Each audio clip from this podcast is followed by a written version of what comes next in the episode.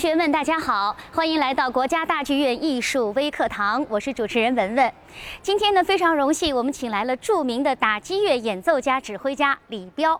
李彪老师您好，文文你好。李彪老师呀，是当今世界音乐舞台上为数不多的最优秀的打击乐独奏家之一。刚才我用了一个词叫“为数不多”。世界上打击乐的独奏家为什么为数不多？呃，因为这个专业确实是呃非常辛苦的一个专业，学习打击乐的过程是非常漫长的，因为有很多种乐器，可以说到今天为止，没有一个人可以说他掌握了多少件乐器，可以成千上万这么算打击乐器。打击乐器一共有多少？呃，到现在没有人统计的出来，但是只有两大类。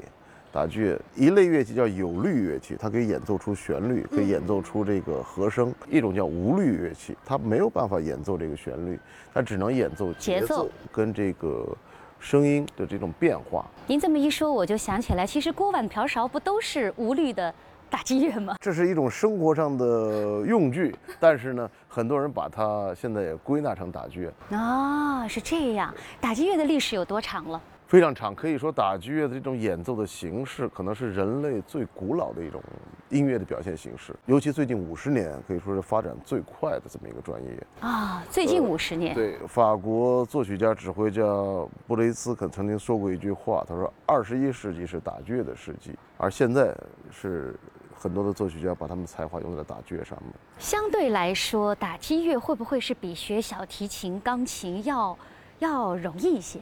并不说容易，只是说刚开始的时候入门会快一些，非常简单。嗯，但是呢，通过漫长的学习，你要学习不同的打击乐器，这是需要时间的。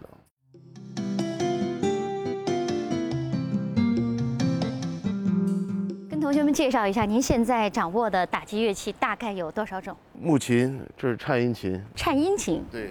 这个是马林巴琴，这太著名了。从个头上面来讲的话，木琴就是这个呃小孩辈儿的，这个是叔叔辈儿的，这个是爷爷辈儿的。这种乐器两百年以前发源来自于非洲，后来在了墨西哥这个发扬光大以后，又回到了美国。而美国呢，在看到这两件乐器之后呢，又发明了一个这个乐器——颤音。颤音琴。它们的区别是什么呢？这两个都是木头做的。这个是用铝板做的，从音质上来讲呢，音律上是不一样的，是不一样的。这边应该是金属的，对金属的感觉。呃，对于我个人来讲，这三种乐器可能是作为一个打击演奏家最重要的三个旋律的乐器。我们小的时候听木琴是小松鼠不快长大，对，我也敲过，小时候我们都敲过。但是呢，木琴呢是一个非常呃演奏非常欢快的这么一个呃乐器，它的。非常短促的声音，呃，当然需要演奏者呢非常快速的演奏，才能表现出来这个乐器的美妙性。所以这三个键盘的乐器呢，每个每个乐器呢，实际上虽然看着大小不同，实际上每个音色上面也是完全不同。完全不同的木琴其实比较呃经典的曲目是什么？呃，木琴有很多经典的曲目，但是最经典的曲目，我想。我相信也是大家非常喜欢，就像这种，呃，邮递马车什么，Ragtime 舞曲，就像一些美国的十八世纪有这这种很多的 Ragtime 舞曲，对我可以敲一首大家听一下。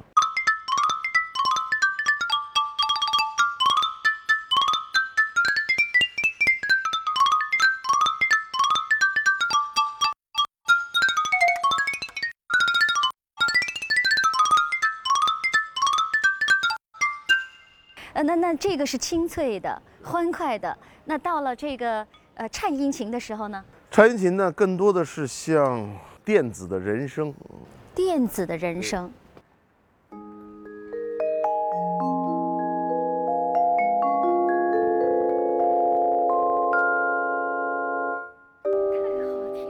对。这是一个非常美妙的乐器，我在我音乐会中间非常喜欢演奏这乐器，包括我会改编一些非常古老的巴洛克时期的音乐，在这，在这个，在这个琴上面，因为我认我认为用一个现代的打击乐器来演奏巴洛克时代，可能是对巴洛克时代音乐的一种更多的贡献，也是现代人对那个时候的一种，呃。表达吧。对但是实际上这个乐器是更多的用于在爵士乐上面。我刚才看您一边弹奏的时候，一边在踩着这个踏板对这是一，个踏板，踏板它起什么作用？就跟钢琴一样，如果我们不不踩踏板的话，它没有那个共鸣。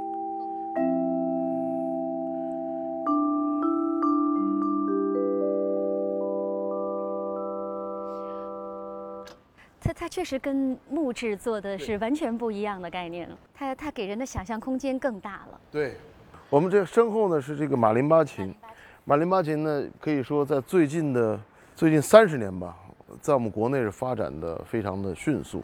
今天给同学们带来一个什么曲子？巴哈的大提琴组曲，在马林巴是琴上面是什么样一种感觉？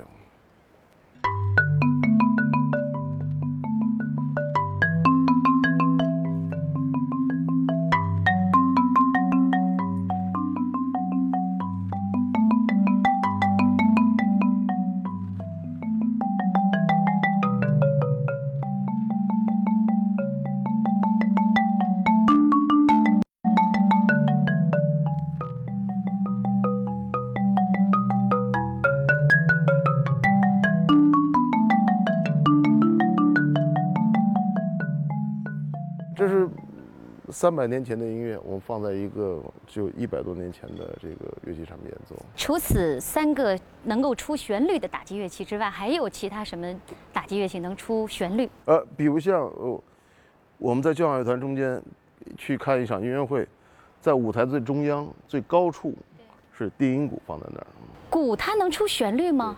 把这两个音定好以后才能敲鼓，所以它它有音高的。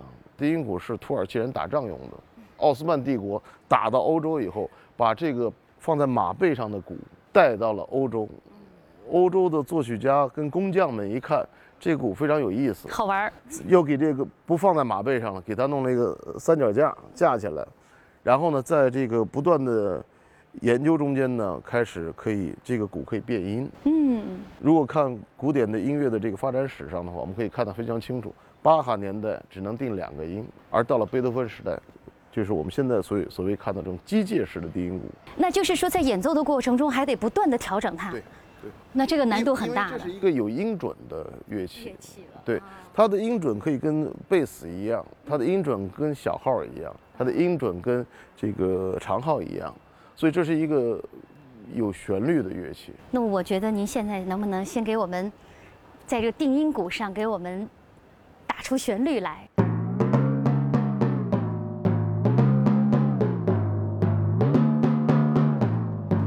严格的说，这是旋律吗？这应该是旋律啊。是啊对呀、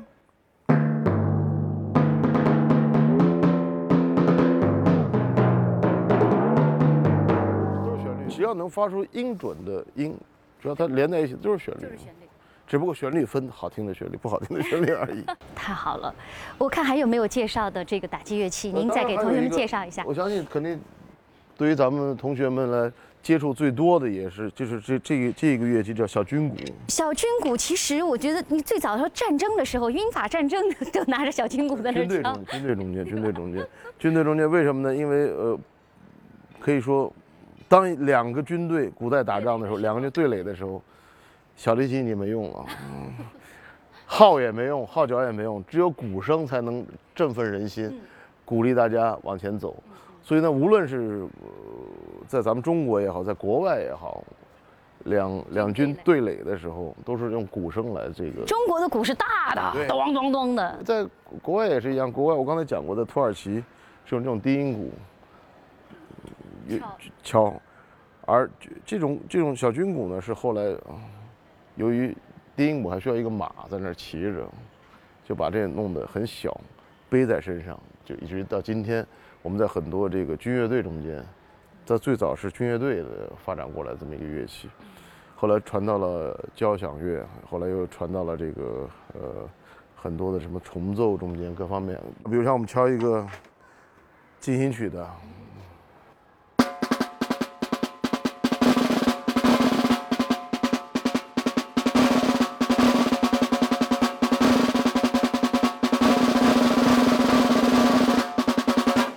这是一个进行曲的节奏，但实际上我们在小金鼓演奏中间有各种各样的方法。它好像不太适合慢节奏的吧？也有吗？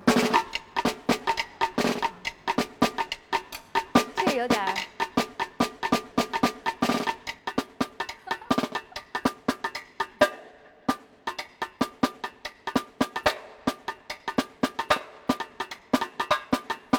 那如果现在让您给同学们推荐一个他们马上就可以学起来，而且会产生无限兴趣的这种打击乐器，您会推荐什么？我会推荐两件乐器，一个木琴或一个小军鼓。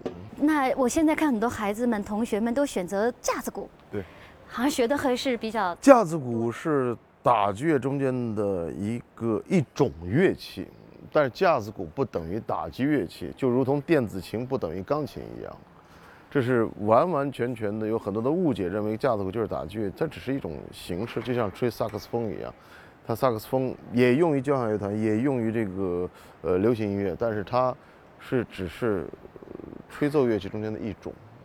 好，木琴和小军鼓。小朋友们，如果要是学习打击乐器的话，可以从这两个乐器开始。好，今天的节目就到这儿了，谢谢同学们的收看，欢迎大家继续关注国家大剧院艺术微课堂，也希望同学们有时间呢关注国家大剧院各类艺术演出。再见。